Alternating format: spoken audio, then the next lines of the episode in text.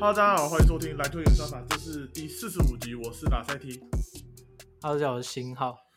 那这礼拜其实台湾篮球最大新闻，当然还是魔兽的首战初赛啦，而且一连就 back to back 出赛两场啦。就是还是蛮不真实的啦，就是看这个从小就是看 NBA 的时候，他就已经在 NBA 里面打球的一个人，然后现在来到台湾，我觉得别具意义，对吧、然后我我自己本身是原本有买那个他来台中打球那个票，很可惜是他在第二场比赛的时候受伤，结果不结果就被要打了，真的是哭啊！重点是他好像是撞到队友的膝盖，所以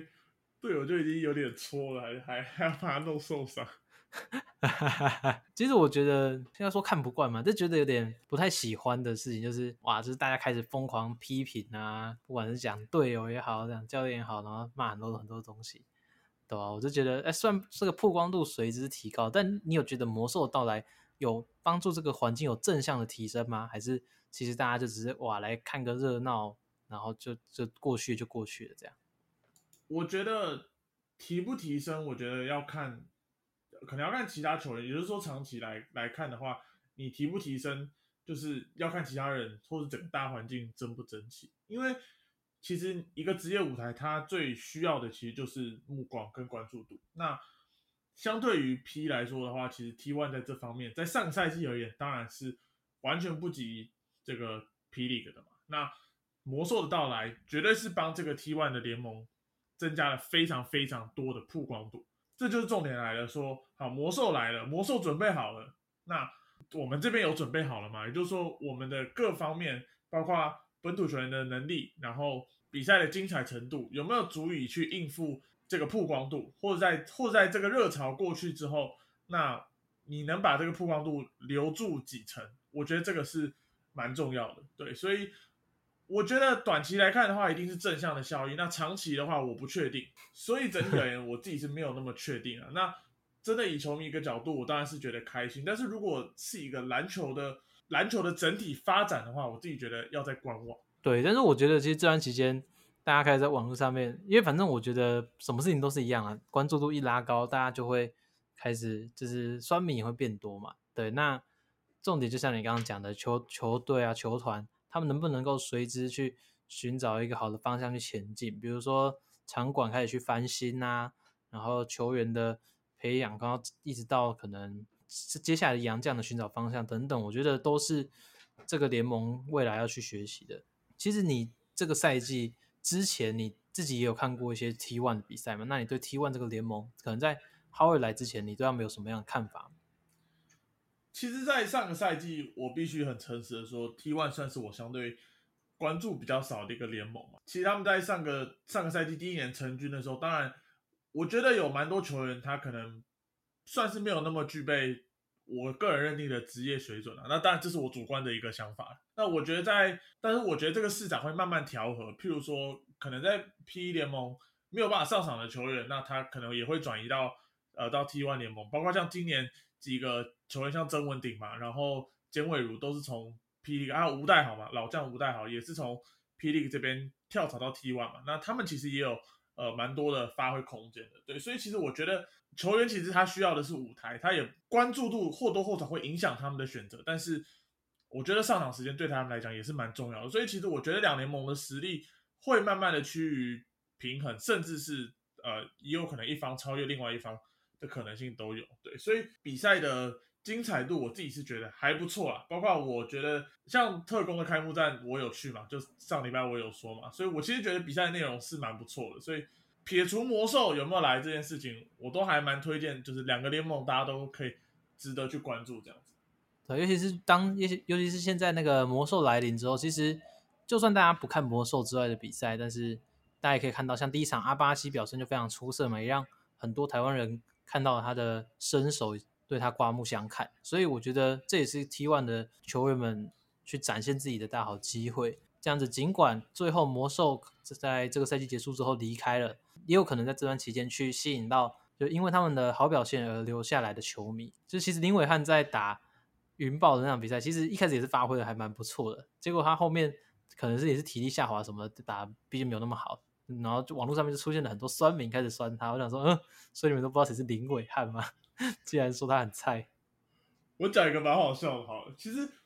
我原本以为啦，就是可能会被这波热潮吸到，他可能是过去会关注 NBA 的球迷，但是可能对于台湾篮球并没有那么热衷，然后看到 Dora Howard 的加入，就是原本有在看 NBA，那进而转来看台湾篮球。我原本以为是这样，结果我后来发现，他其实吸引到很多根本不看篮球，也不知道 Dora Howard 的人是谁。这就呈现一个很有趣的现象，就是在上半场的时候，云豹打特工上半场结束之后，阿巴西不是拿了大概快四十分吗？三十六分吧。我就有看到网络就有人说，他就他以为阿巴西才是豪尔，我就觉得超好笑，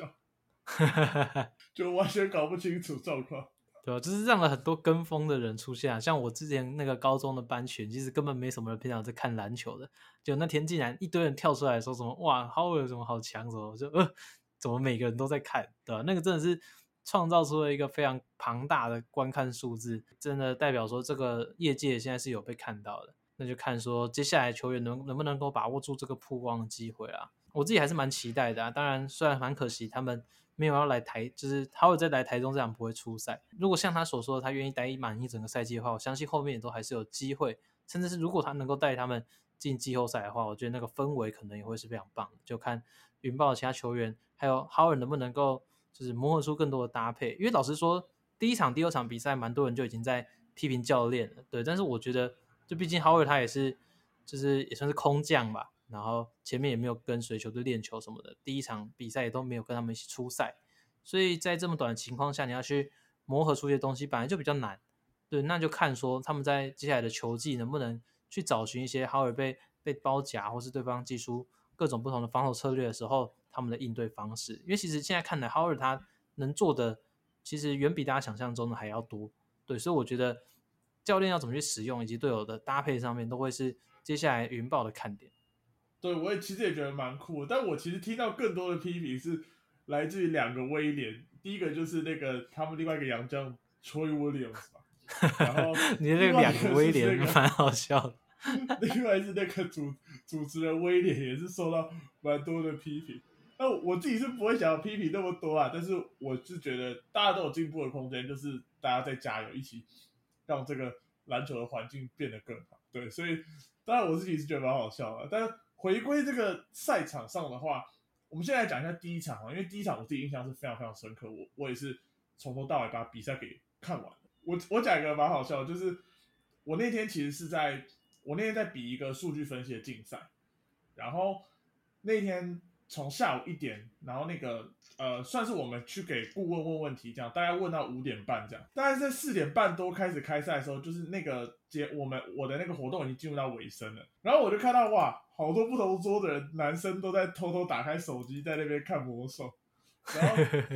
连那个连问就是给我们问问题的讲师也都在问说啊，他现在得分了没？真的假的？大大家都很喜欢他。对，那好，那回到那个比赛。呃，我想问一下你的感觉，就是其实上半场的时候，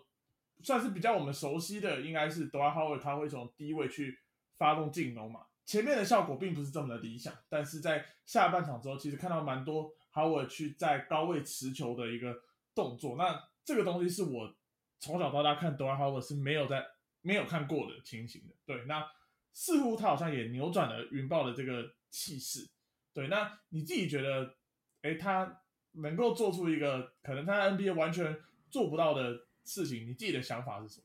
其实 NBA 球员他们的实力水平本来就是超远超我们想象的啊，就是他们在球场上展现出他们没办法做到哪些事情，不代表他们不会做，而是他那项技能搬不上那个 NBA 的台面。对，所以他们其实每个人都还是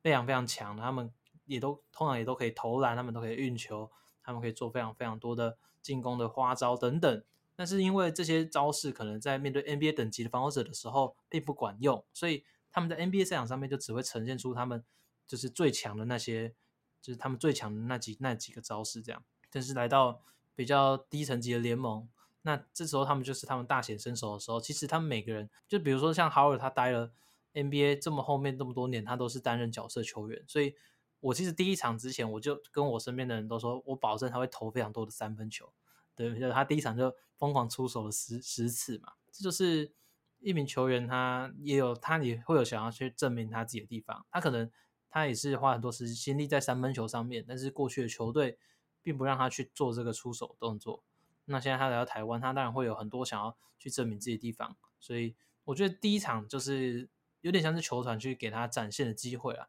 也没有也没有说，就是因为毕竟刚刚下面提前面提到的，还没有办法有太多的配合的情况下，就让浩尔一球在手去拿出一些无限的可能，对，所以后面也可以看到他从五号打到一号啊，开始在外面运球拔三分的场景，对，当然这些我觉得在未来都还是有可能会被对方开始做针对。所以我觉得还是要有一些战术上的配置，比如说，其实在他接球的时候，后面也可以看到他们会开始配置一些就是空切的球员，这样子就可以在篮下轻松的取分。这其实也是过去魔术队的时候会去，就是过去魔术队也会去做的一件事情。对，所以我觉得蛮期待的，因为他现在不管是在中距离的把握度上面啊，然后不要说外线啊，就是到中距离，我觉得中距离确实是他可以去发挥的一个。一块，那他在这边如果可以投进球的话，那他的侧翼能力也可以发挥很大的效果。就看球员要怎么让其他人去配置，尤其是那个 Troy Williams，他我觉得他的得分能力还是很棒，但是可能过去他打球的习惯就是一球在手，然后投很多 pull up 三分等等。那其实我觉得他在跟 Howard，就是连这两场的少少的样本下来，我觉得他跟 Howard 的在罚球线左右或是轴区的一些的一些手递手搭配，我觉得是蛮有破坏力的，因为对手其实不敢放掉 Howard。那这个时候，他去跟 Troy Williams 打一些手递手，让 Troy Williams 有一个就是直接直冲篮下的进攻机会的话，我觉得是破坏力很大的。对，那其他球员还是可以在外围拉开空间，或适时的做一些空切。我觉得如果能够做到这些配置的话，接下来的云豹比赛还是会蛮有意思的。就其实呃，我们放眼这个 T1 的联盟啊，那我觉得呃，必须承认云豹相对是战力比较。没有这么好的球队。那其实刚提到他们在高位持高位这个，他可以持球 pick and roll 这件事情，其实我觉得不管把豪尔放在其他五队，可能这样的事情发生的几率都会蛮低的。因为你包括像中信特工这边有林伟汉嘛，那台皮也有大家熟悉的蒋玉安嘛，接着这个猎鹰这这这边也有像古毛维加，也就是说，其实其他球队都是有这种所谓本土的控球在嘛。那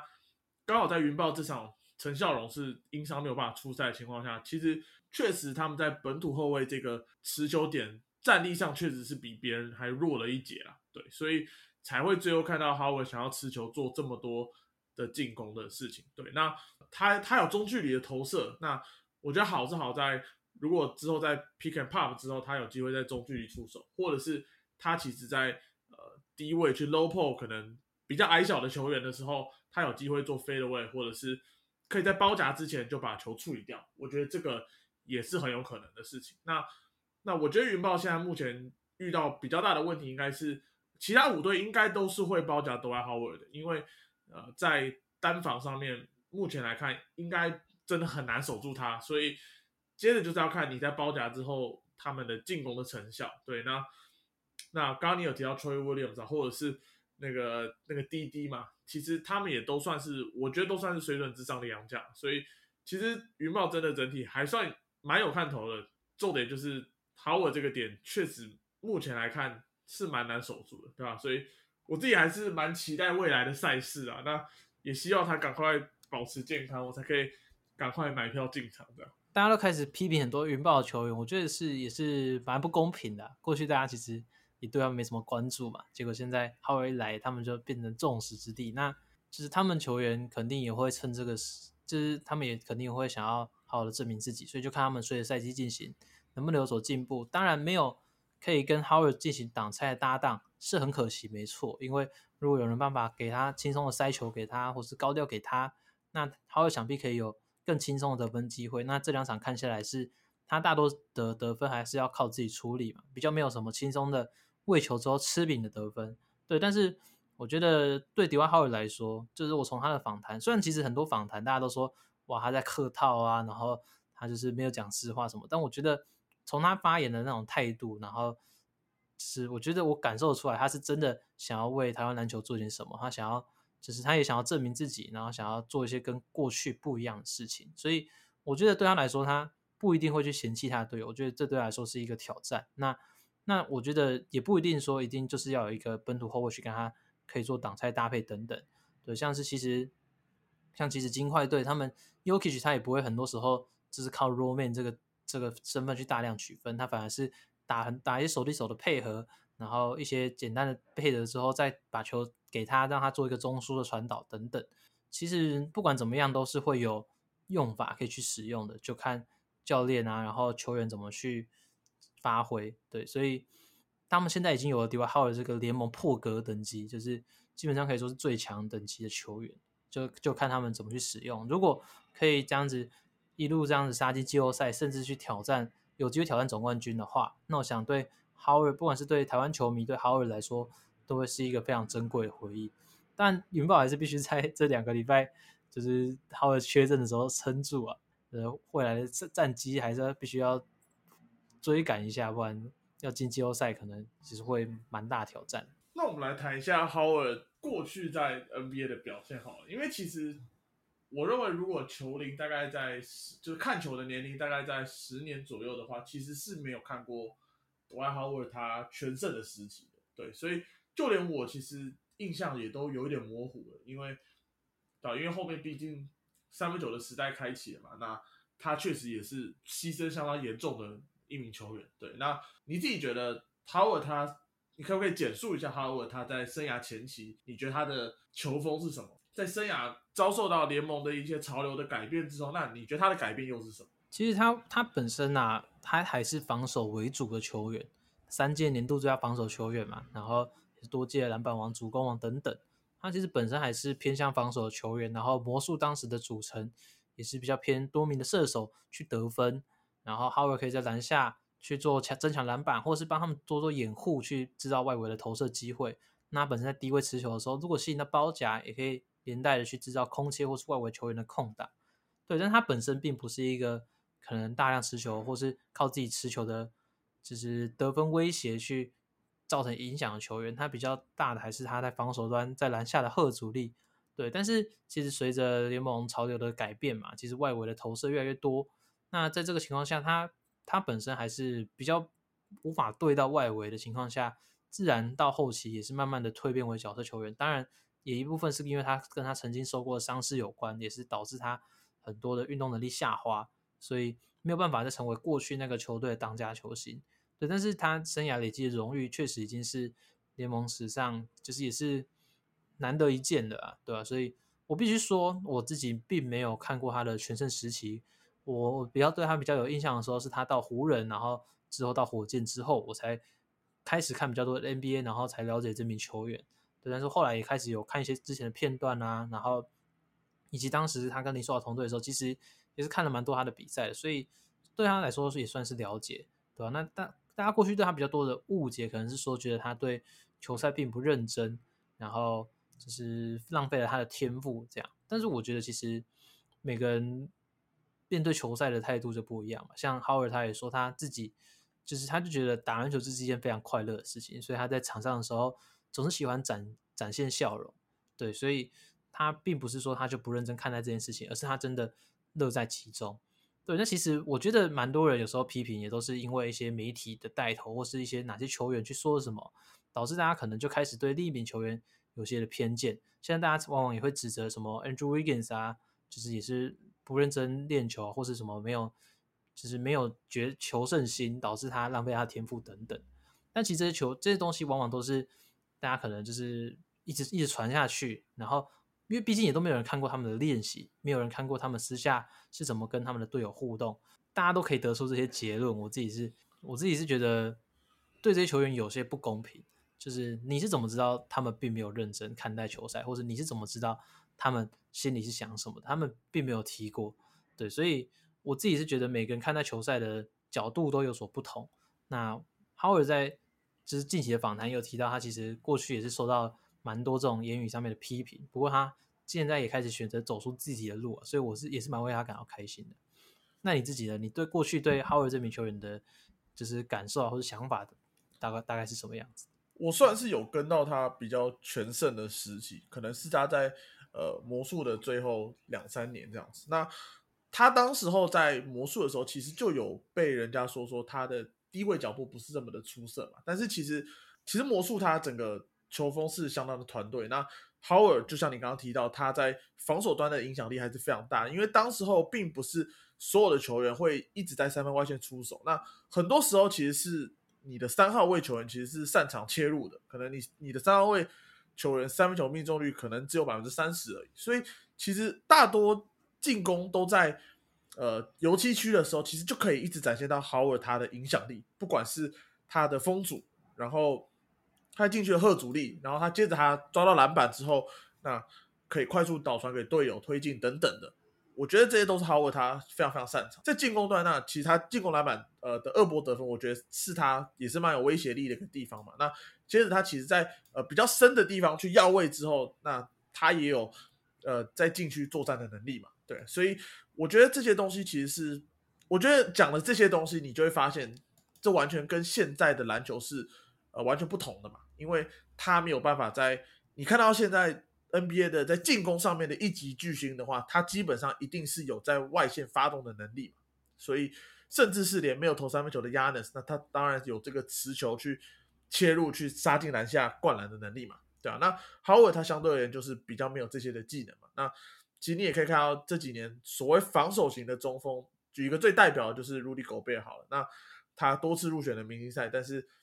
也有很多人不视为他为明星嘛，那他当然他在进攻手段就相对的粗糙，那也是常常饱受别人批评。所以我觉得你可以看到，就是 NBA 他在，我觉得 NBA 他的呃比赛内容的变化，我觉得确实是影响到了 Howard 非常非常大。那再加上刚刚你提到的伤势，对，所以最后他其实你看到他最后几年，他我我个人觉得这样的牺牲其实蛮敬佩，因为他其实减重了很多。那当你在减重之后，你其实，在低位的影响力就没有这么大，所以他必须要，如果他还想要有得分的影响力的话，他必须要很多时候跟球队是去打 high pick and roll 的一个的一个配合。对，那我觉得这在他的，我觉得这在他的比赛而言，我觉得可能并不是他最喜欢的比赛方式，对啊，所以其他做了很多改变，那那保持呃，让自己瘦下来。那肌肉量没有那么大的情况下，他自己的速度也去做到了提升嘛？那再加上他本身的运动能力跟经验，那其实也在湖人夺冠的那年，他确实也是在呃球队当中是蛮重要的一个轮替球员的。所以我自己觉得，对于朵爱豪他生涯的整个过程，那我自己是觉得还蛮敬佩，因为其实他也在 NBA 打了十八年了，我觉得这也是蛮长一段的时间，对啊，那。当然，他来到台湾之后，其实就可以展现他很多不同的技能。我觉得这是还蛮特别。其实也有很多国外的人，哎，看了这个这两天的比赛，发现，哎，怎么多还好，我可以做这些做这些，就大家也是蛮不敢相信的，对啊。所以以球迷的角度是还蛮有趣的嘛。那其实刚刚你有提到那个态度的问题，对吧？所以我觉得湖人的那一年算是害惨了他了，因为其实他跟科比他不是这么的合嘛。那大家也知道，科比其实是。呃，一个比较刻苦的球员，然后也是非常非常勤于训练的球员。那其实大多球员是没有办法跟上科比的这个相当勤奋这个练球的一个态度嘛。那 Howard 他可能就在这方面，在性格上面跟科比没有那么的合。那其实当时因为 Howard 加入的时候，他其实也是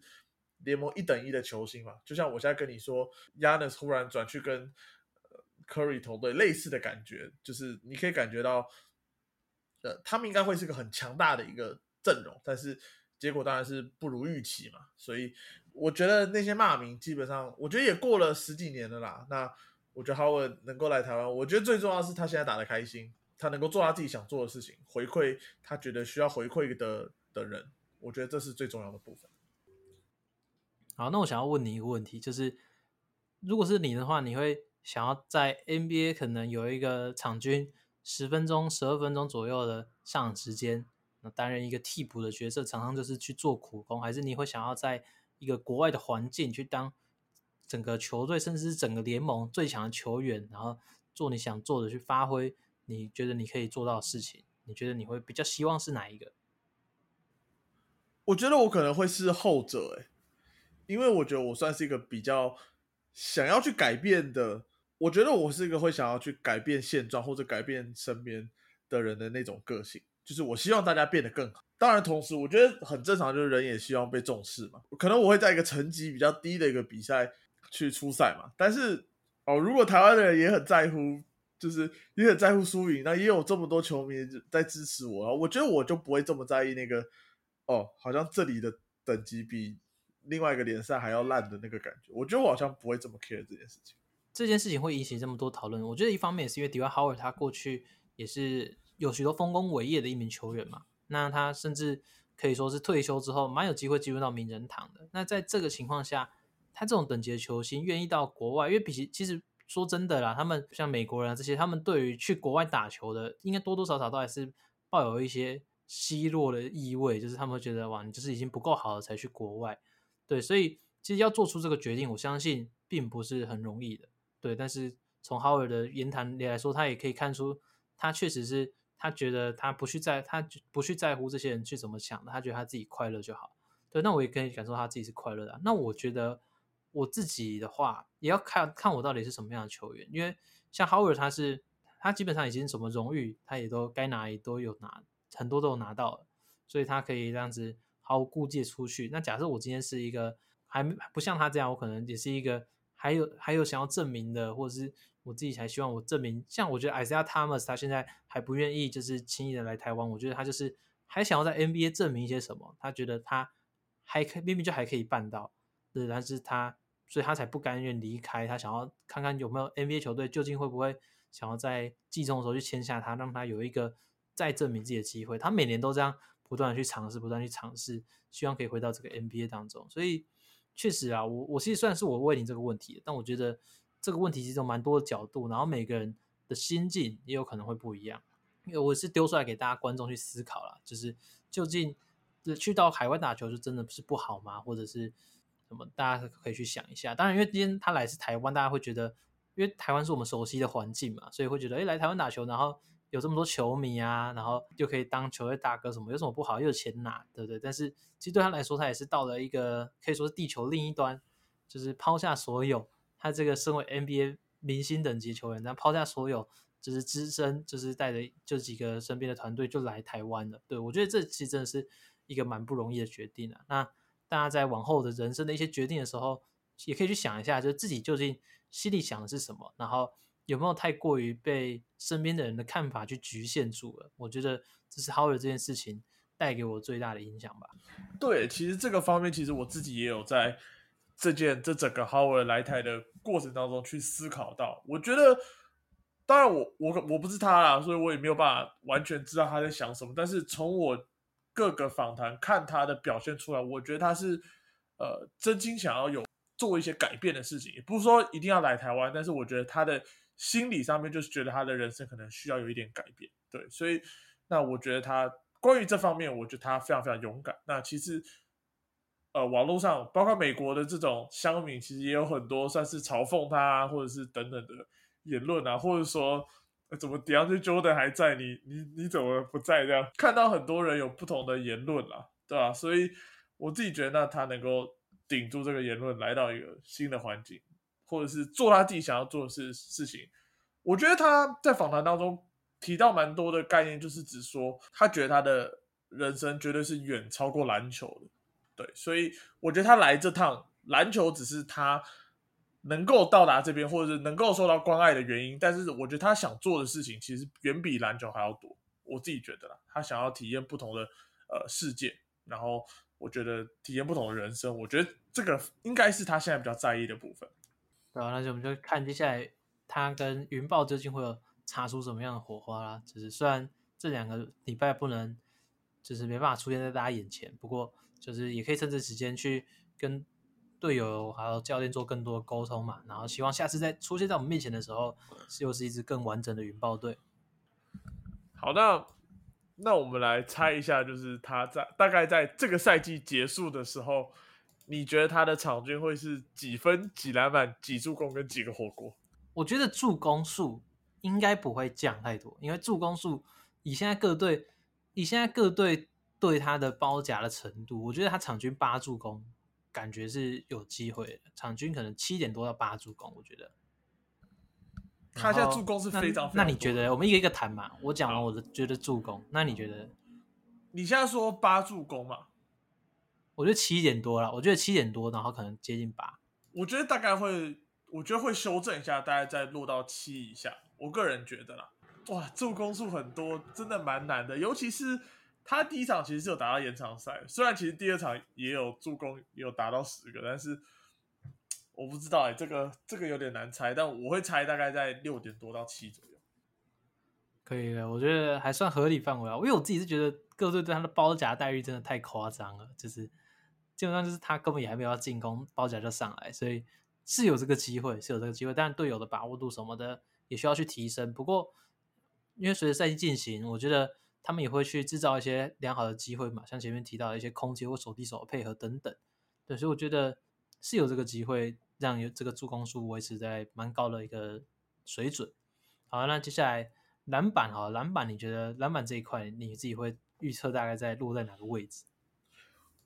我自己觉得他上场时间会减少的情况下，篮板我大概预估在十二左右。十二颗的话，那我觉得我猜一个，我猜个十四颗好了。对，因为我觉得还是会有一几场是那种爆炸性的表现，然后拿下二十篮板之类的。我觉得这种比赛一定还是有，平均下来可能还是有个十四颗左右。因为毕竟他的那个弹跳力啊，你知道的，就是整个身体素质、身高，就是等等的，我觉得还是一等一的表现嘛。所以他只要正争起来抓篮板，真的是也是蛮恐怖的。哦，十四篮板其实蛮多的。好，这个值得再观察。那来得分的部分呢？得分的部分哦，得分其实真的蛮难讲的诶。得分，因为其实他这几场下来命中率其实还算是普普而已，他就是会投蛮多的外线嘛。那也不知道说未来他的进攻的模式会是怎么样调整。对，但是如果他整整个赛季都还是需要这样子大量的去自己来持球发动的话，我自己是觉得得分是会下滑的。对，那在这情况下，我觉得可能场均二十二十五分左右。二十五分，嗯，二十五分算是一个蛮保守的猜测了，对吧？那我个人是觉得说，呃，当云豹的这个团队慢慢打出来之后，那有禁区牵制力的 Howard，他绝对会有更多的，譬如说像进攻篮板的机会，因为你其实看到他，呃，你看到他，他现在在可能高位持球或者是在低位持球，其实你在持球的人，然后再加上他又会被包夹的情况下，他要得分的的可能性其实是非常非常低的。对，所以其实我觉得连带到影响他，譬如说像第二场对上这个台中太阳的这个表现，那基本上对面就是疯狂的包夹你嘛。那我觉得他这个方面要得分比较困难。那如果其实之后他跟他的队友配合越来越不错的话，我觉得他在篮底下会有更多更多的机会。那也不一定要是一个很好的机会，但是他的 finishing 跟他的个人爆发力，我觉得会得到蛮多分数的。所以我这边会猜他场均未来可以来到二十八分左右。好了，那就让我们期待一下接下来 Howard 的表现呢。哎，刚刚是不是还有讲火锅？啊火锅的部分。火锅很嗨耶，因为可是我觉得他现在防守有一个问题耶，就是我觉得他很喜欢，就是他感觉呃防守的的积极性比较在只有三火锅，就有像哈桑坏赛那样子。懂，因为其实他现在也对这个联赛什么等等不熟悉啊，所以你要他积极的去对一些外围或什么出手，我觉得比较难啊。他大部分还是待在篮下，然后看有人进来，就尽力的扇那个火锅。对，那如果在初期大家觉得就是还没有习惯他这个跳跃能力的时候，应该会被他扒蛮多锅的。对，但是未来就不确定了。我觉得他在篮下的贺阻力还是很大的，就是其实两场看下来，对方要在禁区取分真的是不容易啊，就进去杀杀进去看到他，很容易就会倒出来。所以我觉得火锅可能场均火锅可能不会超过两，可能就一一点多，我我这边猜大概三三点五个左右，真假差那么多哇？那这好三个好了三个好了差距。我觉得我猜三个好了。其实我看到的是本土球员基本上不太能够在禁区取分，一定是有爆发力的洋将比较有可能在禁区取分。其实我刚刚想讲他有点坏赛的概念是，我觉得他只想嗨诶、就是就是他想要扇火锅之后在那边嗨，他才会一直去想想要用扒锅的方式，不然其实很多球是他可以去用贺主的，就就对对方就不敢上。我觉得啊，有时候扒完之后，就是有时候扑出去完之后，就反而失位，然后导致后面漏掉后面的人。对，当然火锅是一个供参考的防守数据啊，但是我觉得那个基础数据不太会，不太完全代表他在禁区的防守能力。呃，我个人是这样觉得，所以呃，尽管如此，就只是他单纯一个小小的猜测啊。对啊对啊对啊对啊对啊，但是一个球迷角度，我还是希望他可以多扒一点火锅，所以所以我并不我并不会批评他这个想法的。毕竟他扇火锅也是真的很帅，对吧？而且他动不动就在嗨。你你有没有看到上一场他们他们两队球员有一点争吵啊？然后结果他在那边鼓噪，我觉得超好笑，超好笑，在那边笑得很开心，然后在那边就要现场球迷嗨起来，说：“嗯，你不是去劝架，你这是在那边就是是幸灾乐祸，是蛮好笑。”对，然后利群在那边说霍华德 like，超好笑。霍华德 like，霍华德 like 真的很好笑。好了，那我们今天魔兽也聊了非常非常多。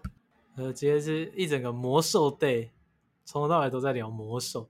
对，我们今天 NBA 的这个分量非常非常少，哎，怎么都没有？感觉最近 NBA 是不是比较嗯平淡一点？我觉得最近 NBA 真的有一点没有什么亮点我觉得就其实伤兵有点太多了，哪个队就是像各队，比如说发挥比较出色的爵士啊，康利受伤嘛，然后可能像拓荒者 Leader 最近也受伤，前阵子七六人最近 MB 打的很火嘛，MB 打的很出色，但是 Harden、Maxi 这些人都倒下，所以我就觉得最近看怎么哪一队都有伤兵的感觉，像篮网队。虽然这家这边上架的时候篮网队已经打完了，不过篮网队在我们这录音的当下，隔天是要打七六人的。那七六人是九 M B Harden 跟 Maxi 都不会打，对吧？那那我到底看这场比赛干嘛？虽然虽然篮网也不一定会赢只是就是就会觉得说，就是现在很多比赛都失去了一些分析的价值，比如说金块队也少了 Yokish 啊等等。当然比赛是还当然还是可以分析很多东西，只是我觉得就是在我做了 YouTube 的时候。我在看这些东西的时候，我就会马上有个想法是这个东西会不会有人看？对，所以没有人会没有人看，我觉得有点懒得去看它，就觉得我就算把这个看懂，但是没有人要看啊，就是，所以我就会对我这对这件事情就有点兴趣缺兴致缺缺啊，所以还是希望各队都可以赶快有伤兵回归啊，什么灰熊队，你看 Desmond Bain、John Moran 打那么好都不能打，嗯，然后就是各队都有一些伤兵出现。虽然季每季应该都是这样啊，但是我不知道怎么，我就觉得今本季的给我的感觉又特别明显，所以现在季中就陷入了一个不知道看哪一个队的窘境。我觉得今年伤病有来的比较多一点，虽然都并不是大伤型的那种，但是感觉缺赛的人算蛮多的。不过上一场篮网，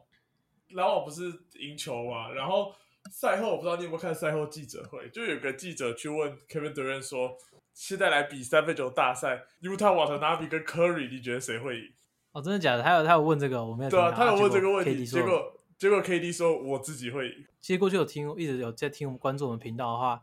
应该都会听过我们聊过渡边这名球员嘛。那我自己是一直都很喜欢他啦，我觉得他在场上的拼劲，还有不放弃的态度，甚至哎，当然有一部分是因为他是亚洲人，我觉得这些都对他来说都更不容易。所以现在可以看到他站稳篮网的轮替，我自己是还蛮感动的，尤其是他上一季因为。其实外线的命中率不是那么理想，是被就是没有办法进入到暴龙队的轮替里面。那本季他是一举让自己成为了联盟当中三分球最目前是三分球三分球命中率最高的人。我觉得这他一定是在这一方面下下足了苦功。那真的是为非常为他感到开高兴。但是回到前面的话题啊，他究竟跟这些顶尖射手比，谁会比较准呢？我自己自己还是会说，就是 UTA 绝对还是不会比这些人来的准。对，这是大家很多人在评估一名射手的时候会出现的盲区啊，就是大家会去看三分球的命中率，然后就会说这个到底是谁比较准？对，但是其实你在考虑到一个人谁比较准的时候，还是要去考虑到他他面对的防守，还有他投射的距离，以及他投篮的形式这些这些角度去思考他这名球员他到底到底有多准？对，那现在最准的人就是三分球命中率。来看的话，最准的是渡边雄太嘛，但他的其实他大部分都是一些接球投篮的出手，那一些定点的情况下，对方就是可能去包夹 KD 等人的时候，转传出来，他得到的一个空档，他去出手，所以在这个情况下，这是对于投射三分球来说是最容易的一个出手。但是那你现在反观你，好，那你可能说是像是不要说 Curry 啊，我们说 Trey Young 好了，对 Trey Young 的话，大家会说他的三分球命中率不够高，他说他烂投等等的。但他在三分球这一块，他他要面对的是对方的紧贴身防守嘛，还有很多时候是一个人甚至两个人的防守，他必须要在运球过后或是挡拆过后直接拔起出三分的出手，反倒是定点的投射或是就是受助攻的投射是比例是非常少的。对，那在这个情况下，他的命中率自然会降低，但不代表说他的那个投射就是比比较差的。对，那我觉得反过来讲，篮网这一队好了，就是篮网这一队，其实今天今年比较明显的是，Joe Harris 他在伤愈复出之后，他三分命中率还没有回稳嘛，所以很多人要说，哇，Utah 比较准，所以你应该把渡边拉上先发，然后 Harris Harris 去板凳这样。但是我我一直以来都还是坚持 Harris 是先发的原因是他的射手，就是他是跟渡边是不一样的，他可以做很多的跑动。接球后出手，也可以在短时间内出手啊，或者是就是 catch and shoot 等等，都是他一直以来非常擅长以及非常习惯的进攻手段。对，那在这个情况下，我觉得他在外围的吸引力也是比渡边来的大的，因为你不会看到 Harris 在一场比赛中有像渡边有这么多这种大空档，因为对手对他的忌惮的程度还是会比来的比较高的。就算渡边现在是联盟三分球最准的人好了，